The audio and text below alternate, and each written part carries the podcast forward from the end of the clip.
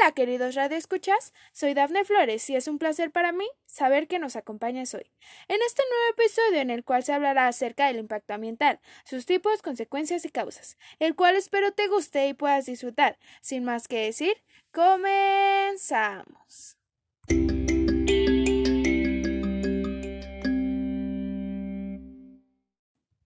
Lo primero que debemos de saber es qué es el impacto ambiental.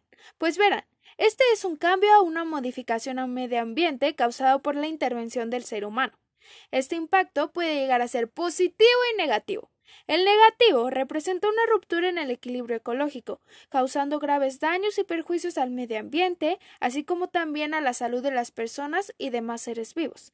Por ejemplo, la contaminación del aire o de los mares a causa de la basura. Mientras que el positivo son actividades que ayudan a restaurar un ecosistema dañado, con el objetivo de recuperarlo. La gran mayoría de las actividades económicas implican y conllevan un impacto ambiental. Las industrias energéticas y mineras causan un impacto ambiental. Los desechos y residuos de estas industrias son generalmente eliminados de tres maneras en el agua, en la atmósfera o en áreas aisladas.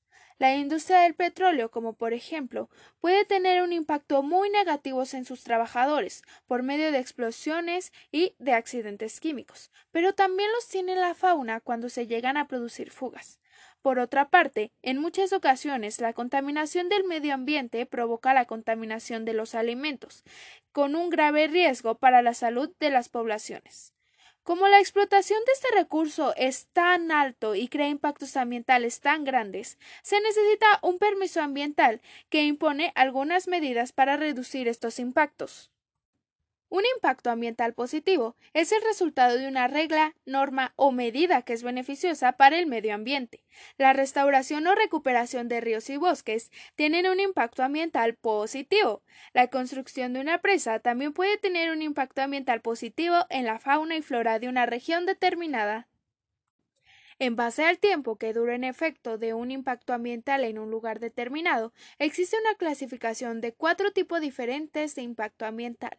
El primero, persistente, que tiene una influencia a largo plazo. Segundo, temporal, que durante un tiempo determinado no tiene consecuencias graves y por lo tanto el medio ambiente se puede recuperar relativamente rápido.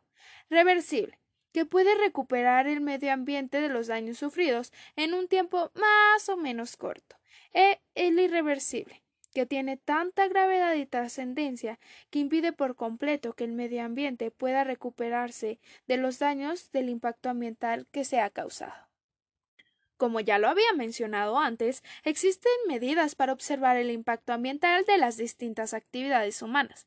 Se emplea un procedimiento técnico-administrativo conocido como la evaluación del impacto ambiental, en sus abreviaturas EIA se lleva a cabo cuando la actividad todavía es un proyecto, para así decidir si se lleva adelante o se requiere alguna reformulación en base al costo ecológico que supondrá su realización.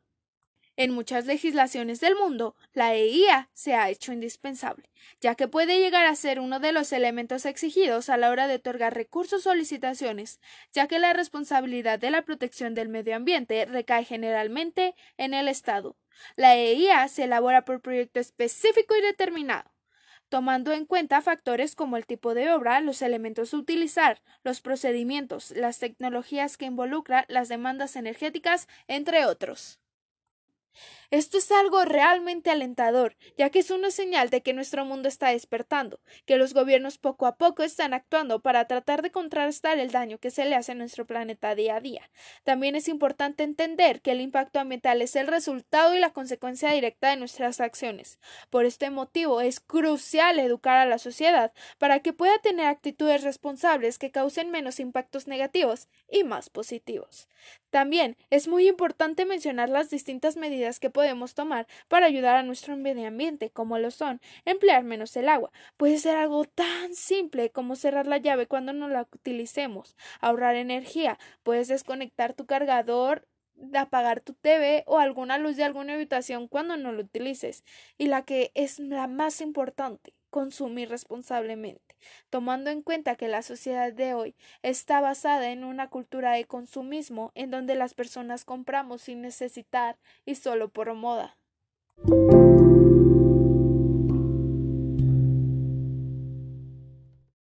Esto ha sido todo por hoy, queridos radioescuchas. Espero y esto te haga reflexionar acerca de la responsabilidad que tenemos con nuestro medio ambiente y te ayude a hacer esos pequeños cambios que ayudan a nuestro planeta.